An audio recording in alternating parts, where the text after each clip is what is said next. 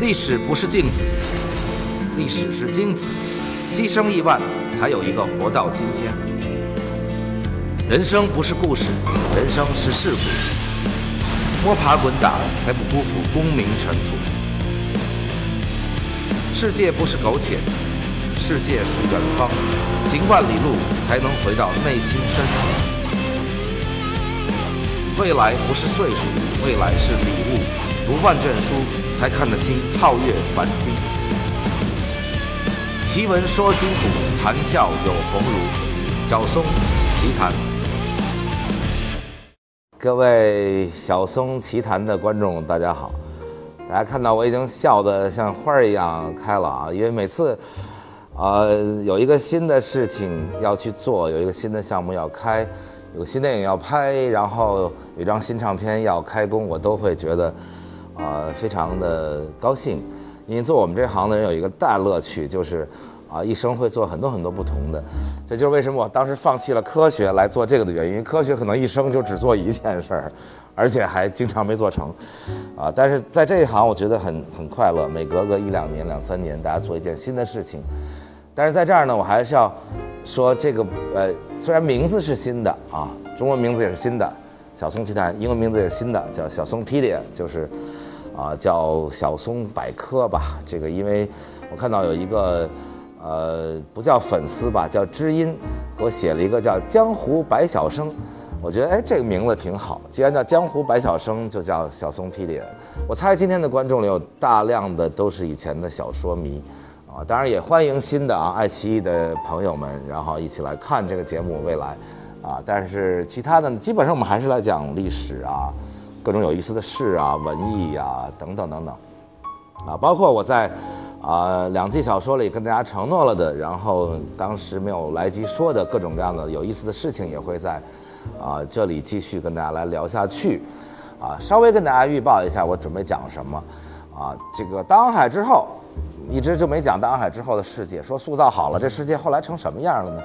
就我要讲一个我自己觉得大航海之后特别有意思的一个时代，这个时代叫做最后一代伟大君王。慢慢给大家讲，就是康熙、康熙大帝、彼得大帝以及太阳王，太阳王就路易十四大帝啊，这一票大帝几乎是同时代生的，而且他们几乎都是少年继位，就是特别小、特别小，个位数的时候就岁数就继位了，然后成为了世界历史上最后一代伟大的君王。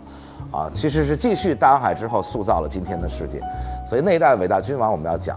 这之前呢，我特别想特别想，在节目里跟明粉辩论一下，因为大家都知道我的这个对明朝的态度是旗帜鲜明，就是我特别不喜欢的一个朝代。但是实际上我不喜欢明朝主要原因，不是我经常开玩笑的原因啊，什么明朝的这个妓女多呀、太监多，其实不是，是我觉得中国知识分子的。啊，几乎所有的劣根性集中在明朝的时候爆发了，或者叫积累在明朝的时候爆发了，啊，所以我准备跟大家讲一个系列的主题，叫做南明往事，因为我觉得，任何人要说我们是被外族灭了，明朝如果是被清朝灭掉，我是坚决不同意。清朝人口整个满族人口才几十万人，就跟我们一县差不多，如果一个几十万人的外族能够灭掉我们一个当时世界上最强大的大帝国，是绝不可能，不是。几十万满族人是我们自己的所谓的知识分子们，中国的汉族的知识分子们灭亡了自己的朝代，而不是那些什么外族流寇，其实都不足惧。所以到时候跟大家明粉们在辩论啊，我们友好辩论。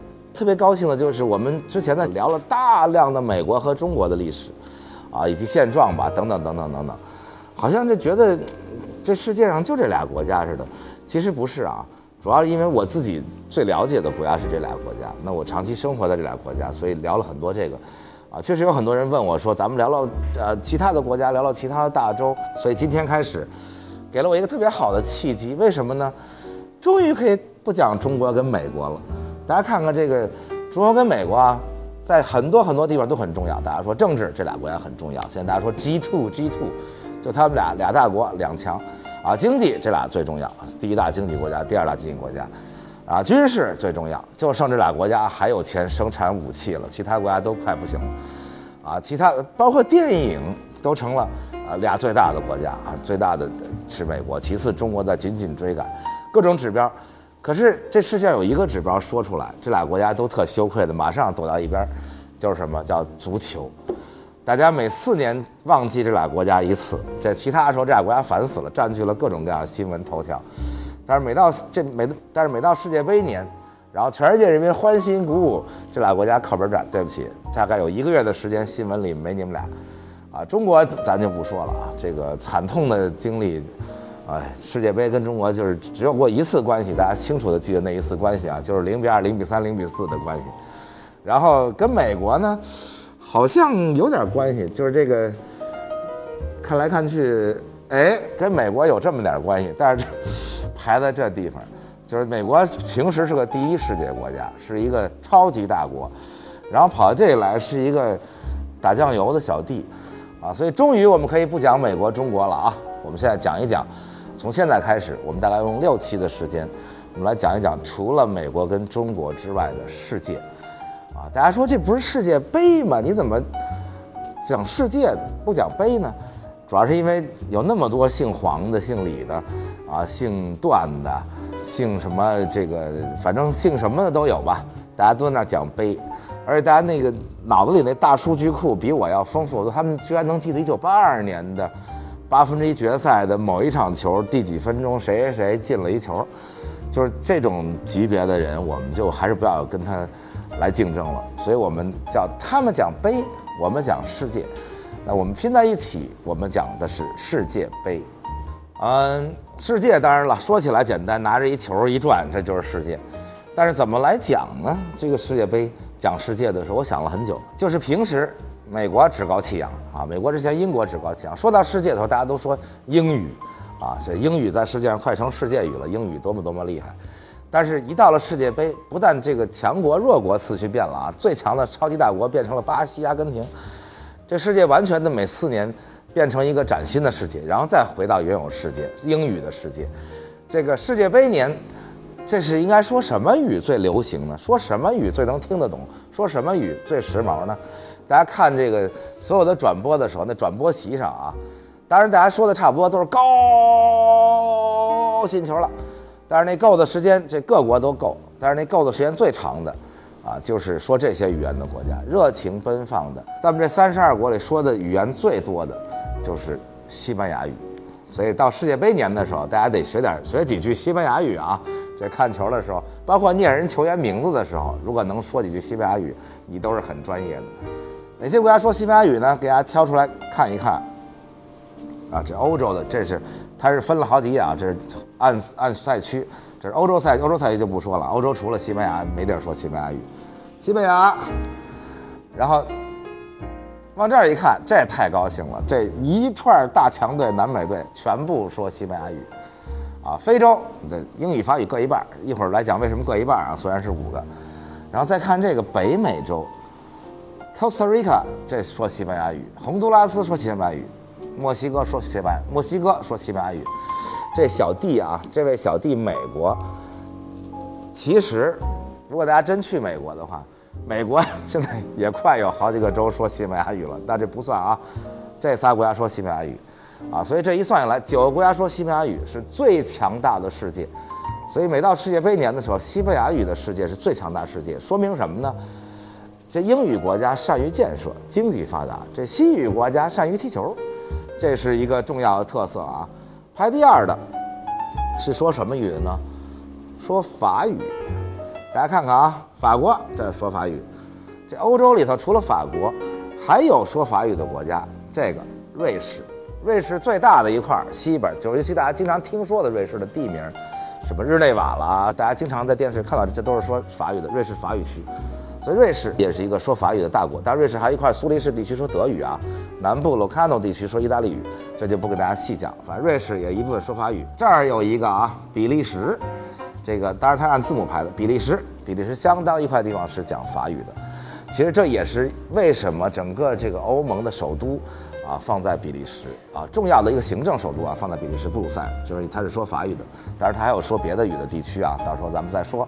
现在就要说到刚才为什么说非洲各一半，非洲一共五个国家，一半说英语，一半说法语，为什么呢？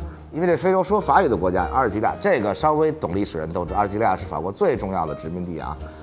然后这个呃科特迪瓦，科特迪瓦是说法语的，可是还大家科特迪瓦看这名字就就是法语。看大家看这个啊，克迪瓦这名字就是法语，这法语翻出来是什么意思？大概是象牙海岸什么之类的意思。然后还有一个国家是英语、法语都是官方语言，就是著名的喀麦隆。喀麦隆是看世界杯的、看足球的人啊比较熟悉的啊，从米拉大叔开始，这喀麦隆是常客，所以喀麦隆一半说英文，一半说法语。然后这下边加纳、尼日利亚是说英语的，所以说英语的呢，除了这俩半，还有啊，对英英这欧洲说英语的国家是极少的，几乎没有，就除了英国。然后，但是还有说英语的国家在这儿呢。这小弟美国说英语，这澳大利亚说英语，啊，所以全加起来呢，英语也是差不多六个国家。但是英语这六个国家，因为有了拖后腿的俩国家啊，就是美国跟澳大利亚，所以这足球水平跟说法语这六个国家还稍微差了一点。所以九个西班牙语国家，六个法语国家，六个英语国家，啊，剩下都很少了啊。说德语的除了德国，大概还有比利时的一部分。然后这个，但是说葡语的虽然也只有俩，很少，但是俩葡语国家可是非常的吓人。这个巴西东道主以及葡萄牙，这俩葡语国家的足球水平几乎就是，所以西语葡语大家可以想到啊，最开始来统治世界的这俩大帝国，最后留下的遗产居然是最强的就是这足球，啊，其他的都是后来来统治世界的这英语国家、法语国家。啊，尤其是英语国家，现在在全世界是主流，啊，西语、葡语现在是足球的主流，终于扬眉吐气，到了美斯公司的世界杯。小齐，你最喜欢的球星是谁呀？卡卡呀。那你知道卡卡的真名叫什么吗？雷卡多·伊泽克斯·多斯·桑托斯·雷特。嗯，这么长的名字你居然记得住？请永远不要低估一个粉丝的心。要是国足争气，我也只用记三个字就行了。而且这样的名字在葡语系的国家里根本不算长的。这都不算长？据说巴西有个少年出去穷游，天黑迷了路，于是去敲一户农家的门，想要借宿。屋内的农民大叔问：“外面是谁呀？”少年开始自报姓名。费尔南多、若昂、多明戈斯、玛莎多、佩德罗、格瓦达、马格多罗、迭戈、盖拉、贝拉维奥、孔塞桑、卡洛斯、拜尔尼亚斯、阿纳斯塔西奥、米涅里尼多。没等他说完，农民大叔就大叫：“快走吧，屋子太小，住不下这么多人。”所以讲完了语言以后，我从这儿来入手，给大家讲讲说，怎么看待这个世界，这个世界今天是什么样子。其实专门说一个国家什么样的是很难的，包括很多人来跟我辩论，包括还有我说德国人不爱问路，还专门有一德国人来跟我辩论，说我我就爱问路，啊如何如何？那到底一个国家什么样子？其实是每个国家都是大象，见仁见智，就是有人摸着大腿了，有人摸着鼻子。但是国旗，我觉得是一个非常容易辨认出每一个国家的东西。为什么呢？因为国旗不光是个颜色问题，不光是个肤色问题，国旗其实是凝聚了这个国家的几乎所有的。历史、现在、未来、文化、传统、宗教，啊，它的一切几乎都在融在这国旗里。因为每一个国家，它设计国旗的时候，它特别希望把自己这国家的所有的梦想、所有的一切都放在这国旗里。所以从国旗来看这个世界，我觉得是个有意思的事儿。尤其是在世界杯的时候，为什么呢？因为大部分的队都把国旗给穿身上了，所以大家刚一开电视没看清楚，说这俩队是谁，解说员没说的时候，大部分时候你看看身上的衣服。啊，或者你看两边这标，这就基本上能看出来是哪俩队。所以从国旗开始讲这个世界，我觉得是我们这个世界杯开始的时候是一个，啊，我要多讲一点，让大家希望大家能够一看旗子，大概能知道这他的国家在哪儿，他的文化什么样子，啊，一看他的队服，基本上能知道他是什么队。所以我们先开始从国旗开始跟大家聊啊，先聊这个欧洲的国旗。啊，每个州的国旗我都总结了两句话，这个我自己原创的啊。大家引用的时候一定要说小横杠，啊，引用自小松批点，可以不说高晓松名字，但是从这儿来引用。这个欧洲的两句话叫做“上帝的归上帝，拿破仑的归拿破仑”。为什么这么说呢？大家知道这个英文里有一句成语啊，这成语叫“上帝的归上帝，凯撒的归凯撒”，就是你管你的事儿，我管我的事儿，天上的事儿归上帝管，人间的事儿归凯撒管。这是英文里的一个成语，意思就是说。各管各，你别管我的事儿。但是呢，我为什么把这改成了叫“上帝的归上帝，拿破仑的归拿破仑”呢？因为实际上欧洲的国旗几乎是这两大系列，当然个别的咱们再单说啊。上帝的系列就是大家一看就明白，这十字，看见没有？这十字架，这十字架，这十字架，就凡是跟十字架有关的，叫做上帝的系列。啊，这十字架呢还分成了这么几个系列。啊，最重要的十字的旗，大家能够经常看到的，实际上是英国旗。这个，然后大家就开始有人问了啊，说为什么英国旗是十字？英国旗不是米字旗吗？这个地方我要跟大家稍微说一下，因为这个这个旗子是在各个历史阶段，在各个电影里飘扬，电视剧里等等等等，千万不要弄错。包括在美国，美国人经常把这三个概念弄混。怎么哪三个呢？就是 England，说这个人是 England 来的，说这是 England 的东西。还有一个叫 Great Britain，我们翻成叫大不列颠。美国人稍微觉得自己有点文化的人，他不太爱说 England，他说 Great Britain，就是大不列颠来的。还有一叫 UK，叫大不列颠 UK，其实就叫联合王国 United Kingdom，啊，到底这仨有什么区别呢？这千万不能乱用啊！从旗子上就能看出来。这个首先 England 是最小的一个概念。我们经常说英伦三岛，英伦三岛，英伦三岛其实这其实也不是仨岛，就是那一个岛，那一个岛上分了仨，一个叫英格兰，一个叫苏格兰，一个叫威尔士。英格兰旗就是大家看到这个旗，这个白底红十字旗，这是英格兰旗，是这三个概念里面积最小的。然后这 Great Britain 是什么意思？大不列颠的旗，给大家看看大不列颠旗啊，大不列颠旗长得很像米字旗，但是大家看的时候觉得稍微有点不一样，哪儿不一样？就是它这个。斜插简单了一点，为什么简单了一点？它是两个十字旗，一个就是这个十字旗，这个这个十字旗叫做 Saint George，就是圣乔治旗，这是英格兰的。然后就是苏格兰的那个白底蓝的那个那个十字旗，它是这样斜的。大不列颠旗是这个旗加上苏格兰那个旗，就是这样斜插的十字旗。把它拼到一起了，成了一个初级的米字旗，但是还没有最后那个米字旗那么那么复杂。这个苏格兰这个斜的十字旗叫做 Saint Andrew 旗，圣安德鲁旗，所以这两个旗弄在一起就是 Great Britain 旗。然后白尔兰那个旗帜是叫做 Saint Patrick 旗。大家一听到这个，所有去过美国，在美国东岸啊，至少到中西部地区的，就都知道了。因为 Saint Patrick 在美国是一个巨大的节日，每到那时候，所有爱尔兰后裔全部上街，戴着绿帽子，挥着绿旗，然后等等过他们这个 Saint Patrick 节。就是 Saint Patrick 是北爱尔兰的或者叫爱尔兰的最重要的它的它标志，所以它的标志也是一个这样斜插旗。这个斜插旗再落到原来那个米字旗上，就是现在大家看到的这 Union Jack。Jack 就是英国，因为海军传统特别强。Jack 就是旗舰上前面那个旗叫 Jack，Union Jack 就是叫联合旗舰旗。这个旗就是 UK，就是 United Kingdom 英国的旗。欧洲十字旗分了三种，一种是这样的十字，一种是斜插的十字，还有一种就是北欧五国，大家看到什么丹麦旗啊、瑞典旗，大家爱世界杯人经常看到，是往左偏的十字，它是个十字，但是在旗左边。所有的北欧国家。都是往左偏的旗帜，就是大家看到瑞典、芬兰、挪威、丹麦、冰岛，全部是向左偏，所以一看以后大家就知道，一看这旗子，这这十字在边上向左偏，这个就是北欧国家。而瑞士的十字旗是跟所有的十字旗都不一样的啊，瑞士十字旗不但在中间，而且它是方的，它不是它反过来。大家看这俩旗好像看起来是反的，但实际上它这英格兰旗还是一个正常旗，是一长条的。啊，瑞士旗如果按照我们对国家的分法，这一百九十多个国家里，瑞士旗是唯一一个方旗，就是正方形。啊，我觉得特别突出了瑞士自己的理念。为什么说国旗代表了一个国家？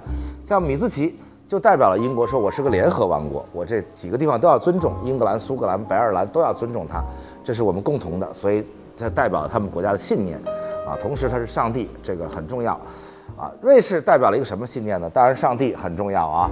中立很重要，我不偏不倚，我不是这样的旗或者那样的旗，我我没有，我就是一方旗，啊，这世界上唯一的一个方旗国家。实际上，对于其他国家来说，世界上还有一个方旗国家就是梵蒂冈，但是因为我国不承认梵蒂冈是一国家啊，就是教皇所在那地方，也是个方旗。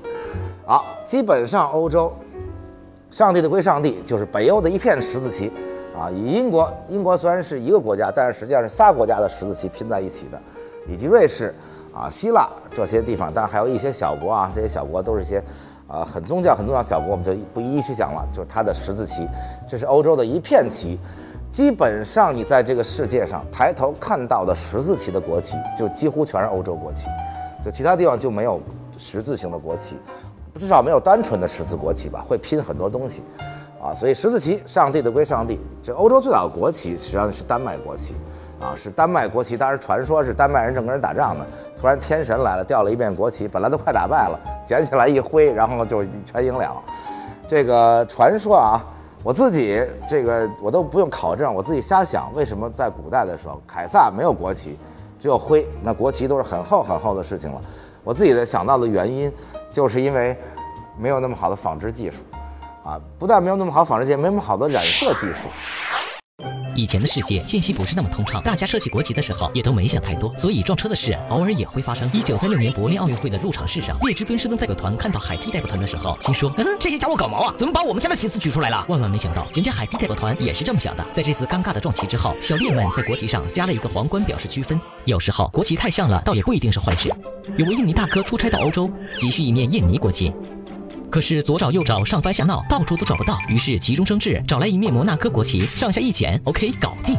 有时候国旗的作用还特别多。有一回，大家等着联合国开大会，干等着多没劲儿啊！克罗地亚代表就抛出了自家的国旗，下起了跳棋。大家一看，呵呵，那咱也别闲着了。挪威代表说：“我们来玩点高智商的吧。”随后抛出挪威国旗，于是法国、泰国、荷兰、芬兰、波兰、印尼一大波小伙伴坐在一起，玩起了大家来找茬。接下来说拿破仑的归拿破仑，为什么呢？大家首先看看法国旗啊，大家如果了解法国，而尤其是大家如果看过大导演叫齐斯洛夫斯基的三部电影《红蓝白》，就是非常就是其实它应该叫蓝白红，按它的顺序的话应该叫蓝白红，这个是非常能记得清楚，因为那三部电影讲的就是这面旗帜的意义。这面旗帜的意义叫做自由，蓝色就叫自由，白色叫平等，红色叫博爱。大家已经。从小听腻了这仨词儿啊，但批判的时候说资产阶级、资本主义国家虚伪的自由、平等、博爱，其实不自由、不平等、也不博爱。然后喜欢西方的人说哇，自由、平等、博爱多好啊！其实既不是那样好，也不是那样坏，大家自己去看看就知道。至少他们有这个理想，自由、平等跟博爱。所以齐斯洛夫斯基这三部电影其实讲的就是我们自由吗？我们平等吗？我们博爱吗？实际上讲的是困境，讲的是。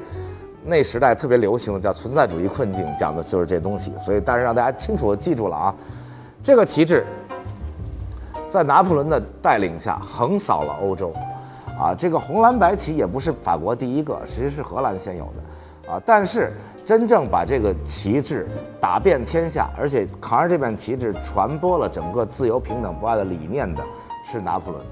所以拿破仑举着这面红白蓝旗帜，打遍了全欧洲。大家现在数数欧洲有多少红蓝白旗帜啊？光在咱们这三十二强里，Netherland，这个我要跟大家多解释一句，这国家的名字叫尼德兰 （Netherland），它是一个联邦制的国家，它就分了里面分了好几个，就是邦或者叫省或者叫邦或者叫国吧，联合起来的。其中最大的一个叫荷兰，所以大家有时候分不清楚，说这 Netherland 跟这 Holland 到底是什么区别？这荷兰是这组成 Netherlands 这几个这个里面最大的一个，所以通常我们就习惯了管它叫荷兰，其实它不叫荷兰，叫 Netherlands。所以大家看到世界杯的时候，那个徽旁边它就叫 Netherlands。然后这是红蓝白，大家再看这个俄国红蓝白，大家再往下看这个克罗地亚红蓝白。所以这欧洲一共就这么点国家，一堆红蓝白。这首先说明红蓝白这三个颜色代表的。自由和平等博爱是欧洲，首先是在欧洲最被认同的三种颜色。其实欧洲大部分的这个非上帝旗，就刚才咱们讲的上帝归上帝，大部分的非十字旗，就都是叫三条旗。但是这里面三条旗叫什么？叫 tree band。这个竖着的三条的啊叫 vertical tree bands，这个横着的三条叫 horizontal tree bands，横着的。但是不管横着竖着，这三色是欧洲的基本的东西。其中最多的是这个红蓝白。拿破仑横扫天下的时候，不但带到了各个国家这红蓝白，而且，大家再看这个红绿白，虽然咱咱们这个三十二强里的欧洲国家只有意大利一个红绿白，但是大家仔细看看欧洲各国地图里，红绿白是仅次于红蓝白的第二大三色，而这红绿白是怎么来的呢？是拿破仑发明的。啊，意大利当时非常支持拿破仑。意大利不像西班牙啊、什么葡萄牙、普鲁士这些国家，或者俄国，是原来是有一个国家，然后拿破仑来侵略来了，所以大家奋起抵抗拿破仑，如何如何如何。这意大利那时候也不是个国家，那分成了好多好多好多小小块块。意大利统一已经到了一八六几年了啊，拿破仑也都死了好好多年了，所以意大利人民很支持拿破仑。所以拿破仑征服意大利的时候，是拿破仑亲手给意大利画了这个旗。这拿破仑自己很喜欢绿色，也不知道为什么，是不是因为帽子是那色的？帽子其实不是绿色的。所以拿破仑亲手给意大利画了这个旗，这个红白绿，所以红白绿旗又传染了欧洲一大片国家，啊，所以这个也是根据拿破仑来的。俄国的红白蓝确实不是从法国来的，因为法国征服俄国的时候，大家都打着这旗，不可能跟征服者的旗子。是从哪儿来的呢？是彼得大帝。大家知道彼得大帝是第一个打开俄国门，咱们那会儿叫改革开放吧，然后向西欧学习，他自己就跑到西欧去了，而彼得大帝跑到荷兰去。干什么去呢？去当一个造船厂的工人，啊，化妆成一个造船厂工人啊，谁都不知道他就是俄国皇帝，啊，去学造船，然后去学科学，去学语言，等等等等。所以彼得一到荷兰的时候，荷兰那时候已经就是这旗，而且当时的荷兰不是今天的荷兰啊，只有踢球的时候以及大家吸毒的时候，想起荷兰这地儿，阿姆斯特丹这种灯红酒绿的城市，然后什么都是合法的啊，卖淫也是合法的。那时候的荷兰不是今天一个小国，那时候荷兰是一个。非常非常强大的国家。那时候荷兰刚刚从西班牙挣脱下解放出来，打败了西班牙。西班牙在之前咱们讲大航海的时候讲过，西班牙是无比强大的国家，不但征服世界，而且在欧洲大量的地方都是西班牙，包括荷兰、比利时等等等等。那时候比利时不叫比利时啊，叫弗兰德，啊，包括大家有时候去看画，看到那个时代的画在博物馆里，说，哎，说这这什么地方的画？这写着弗兰德，这就是比利时。其实，但是那个时候都在西班牙征服之下。荷兰当时打败了强大的西班牙，不但获得了独立，而且在他们一个非常英明的，当然不叫君主。荷兰这个国家特别有意思，以后有机会要跟大家细讲。荷兰这国家到一虽然到现在还有国王、女王什么之类的，但是它一直都不是一个真正的君主制国家。荷兰这个国家从最开始最开始就是一个联邦制的，相当民主的，应该叫民主制的，但是不是今天一人一票这种民主啊？是每一个城市有一票。然后每一个邦大家组起来联邦，在每个城市都有投票权的这么一个相当民主的一个国家。所以荷兰的这个所谓的这个亲王也好啊，女王也好，都不是像英国一样，或者像其他的君主制国家，像西班牙一样，是这种所谓的君主立宪，都不是。啊，荷兰是一个联邦制的民主制的国家，它的所谓的王、女王什么，只是它的一个代表、一个象征。啊，所以它那个，但那个时候荷兰出现了一个非常非常著名，应该叫荷兰历史上最著名的一个亲王。啊，这个亲王叫 Willem van Orange，这个 van 就是大家在范，大家经常这一想到荷兰球星想到范巴斯滕，啊，范这个这个这个范就是荷兰人的这个重要的一个名字的中间的，就像普鲁士的冯，就像西班牙的唐，啊，就是范，所以他叫 William van Orange，我们自己翻成叫奥兰治的威廉，我们自己翻译啊，有很多人乱翻，翻成这有，翻成那也有，但是有一些著名的君王，我们是有标准翻译的。Orange，那所有学过英文人都知道，Orange 什么意思？就是橙色的意思，啊，但是当然当不当颜色讲，但说到这儿正好提一句，大部分国家的球衣，咱们讲世界杯嘛，都和国旗是一样的，但是荷兰的球衣不是红蓝白，荷兰球衣什么颜色的？荷兰球衣什么颜色的？我知道什么，我我等着他们摄像们说，他们都不说，所以荷兰的这个球衣是橙色的，为什么是橙色的？就是他们纪念他们曾经这伟大的亲王，这个叫 William van Orange，这个 Orange 是橙色，所以荷兰队现在穿橙色队服。这位奥兰治的威廉厉害到什么程度？最后他征服了英国，大家知道最后远征英国啊，当然他们之间有复杂的亲戚关系，啊，他的老丈人啊和他的女婿恨不得就是英国的这前边这王后边这王。等等吧，这个这个有机会讲到那个时候，真正讲到荷兰历史，我再给大家讲。总而言之，他因为种种的原因吧，欧洲是这样的，欧洲很少出现，我想一下，几乎没有出现陈胜吴广，或者刘邦朱元璋，说一平民举起一旗帜，说我就把你横扫了，我就代替你这国家当王，几乎是没有过。拿破仑应该算是唯一的一个平民出身的，曾经横扫过欧洲，而且自己当了皇帝的，几乎除拿破仑以外就没有。除了拿破仑，还有一个就是拿破仑的侄子奥兰治的威廉，是跟英国皇家有了各种各样的关系，所以最后他率领大军到了英格兰，征服了英格兰，成了英王，啊，这可是荷兰最光荣的时候啊！他同时领有尼德兰，同时领有英格兰，这个时候的荷兰是非常强大的。所以彼得大帝到了荷兰以后，就觉得这么好的国家，这么发达，这么先进，我一定要向他学习，啊，所以回来以后就把荷兰这红蓝白带回了俄国。所以俄国就变成了这样的旗子，啊，俄国长时间都是这旗啊，只有中间有大概七十多年，这个大家都知道，就苏联时代，苏联时代的旗子突然变成了蓝和白都没有了，就成红的了。啊，在这儿跟大家多说一句，大量大量的国家的旗子上有红色这个颜色。啊，最后我们做了一统计，统计下来，红色是全世界现在存在的国旗里面用的第一频繁的颜色，啊，其次才是蓝色、白色。为什么红色最频繁？啊，就是因为大量的国家都流过血，大量国家都为了纪念我们奋斗立国，我们曾经战斗过，我们曾经牺牲过，那我们曾经流过血，所以大量的国家旗帜上都有这个红色。所以大家说到这儿，突然想一下啊，谁哪个国家血流的最多呀？就这旗子上一看没别的颜色，就全是红的了。我不说哪个国家红色最多啊，大家我没有我没有体我没有算过，我没有算过是我那个某国的那个那个旗帜红色最多，还是前苏联那个旗帜红色最多，还是越南这个旗帜红色最多？反正就是这个国家立国的时候，感觉到自己流过太多太多鲜血，所以最后旗帜上已经没有别的颜色，几乎全是红色的。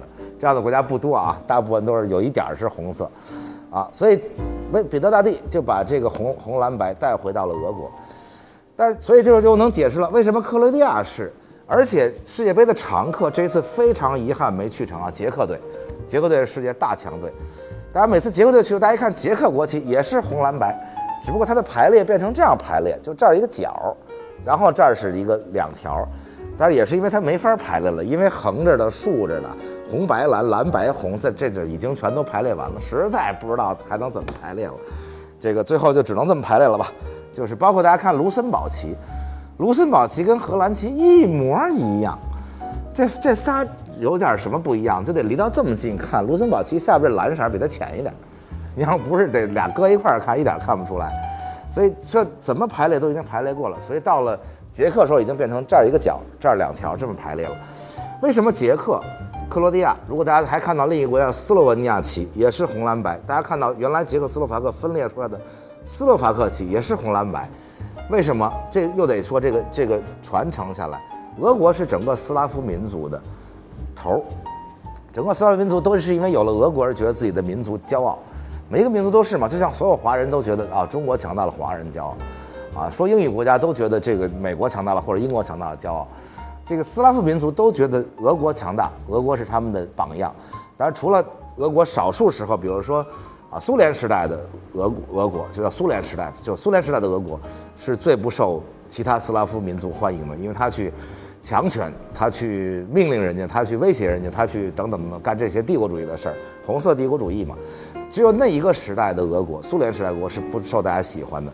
其他的时候，俄国都是斯拉夫民族的榜样，所以俄国红蓝白，所有斯拉夫民族的旗帜基本上都是红蓝白，就包括了我们看到的克罗地亚红蓝白、捷克、斯洛伐克、斯洛文尼亚等等等等，红白绿的旗帜是拿破仑给意大利画的，也被大量包括大家看匈牙利国旗等等等等，也都是这三种颜色，横着的、竖着的啊，什么都有。再说这个颜色红黄黑。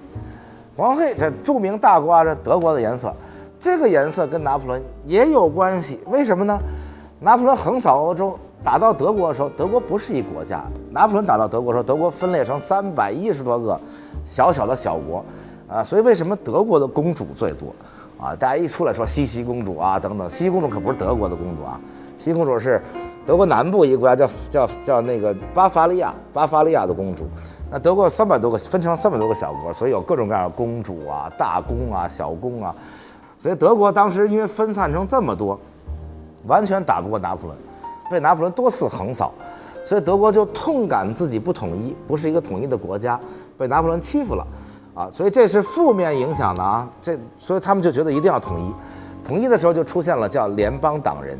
啊，就或者叫联邦分子吧，就这些人奔走呼号，在德国就说我们一定要统一，我们要统一成一个强大的德国，我们说着一样的语言，啊，我们有吃着一样的香肠，腌着一样的酸菜，我们的姑娘们长得一样都不太好看，然后我们为什么不统一呢？我们为什么不成为一个强大的国家，而不是以前的只是名义上的叫神圣罗马帝国？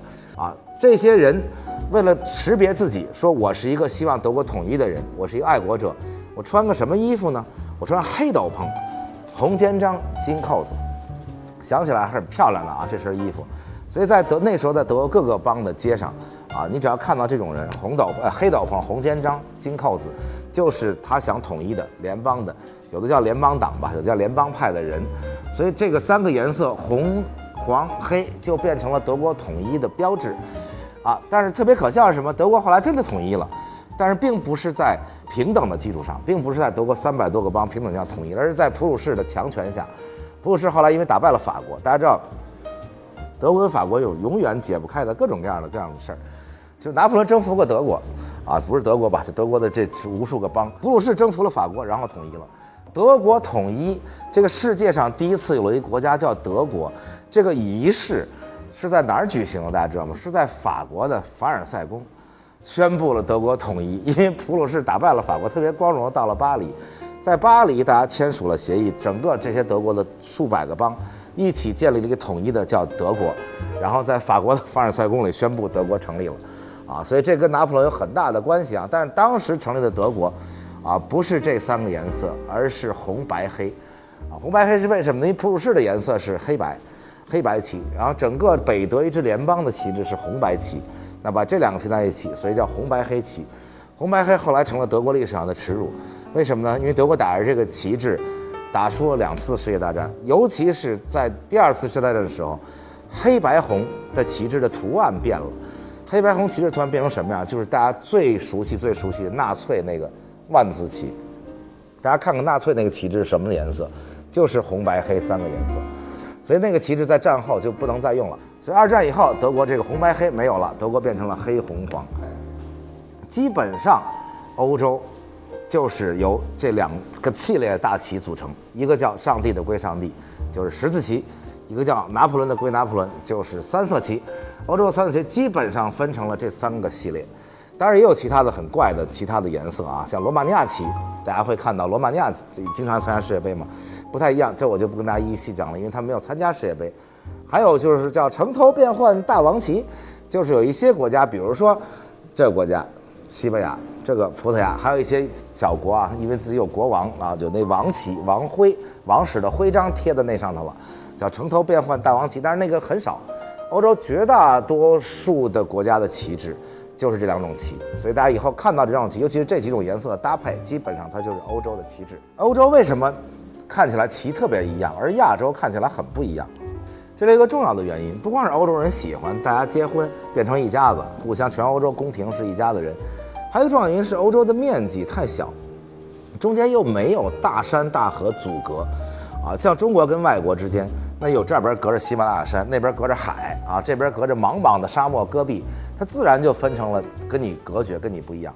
欧洲面积有多小呢？到现在欧盟已经扩充成二十八国，大家知道欧盟啊，二十八国 GDP 世界第一，超过美国十七万亿美金 GDP，那远超过中国。整个这欧盟二十八国总共面积才四百万平方公里，大家知道我们九百六十万平方公里。啊，这欧盟整个四百万平方公里，就这么大点儿。你把欧盟没加入欧盟的剩下几个国家，你把这个乌克兰重新拼起来，虽然现在已经残破了啊，把克里米亚还给乌克兰，全拼起来，把白俄罗斯，啊，以及目前等着加入的什么塞尔维亚等等，全部的除了俄罗斯以外啊，全部都给欧洲加在一起，这个面积也就五百万平方公里，也就刚刚超过中国的一半，所以欧洲就这么小一块地儿。诞生了这么多国家，而且足球踢这么好啊，这么小一个，这这相当于中国每个省出一队，这相当于全运会。所以欧洲是小面积、密集的人口、互相交流的文化、上流社会，就是整个宫宫廷互相通婚，下面的民族语言又非常的像。像这些国家，刚才我们说说英语了，说法语了，什么说德语了，说西班牙语，其实他们的语言非常像。就大家就看的话，那你拿着法语报纸看，你能。每隔两三个词儿蹦出来，你就能看懂一词儿。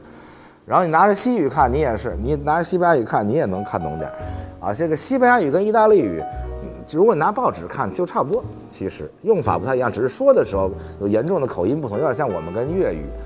这葡萄牙语跟西班牙语几乎就能听得懂。欧洲只有极少数国家的字母跟大家不太一样，特别特别少，最多不超过三个。绝大多数的国家的，就包括我说的英语、法语、德语。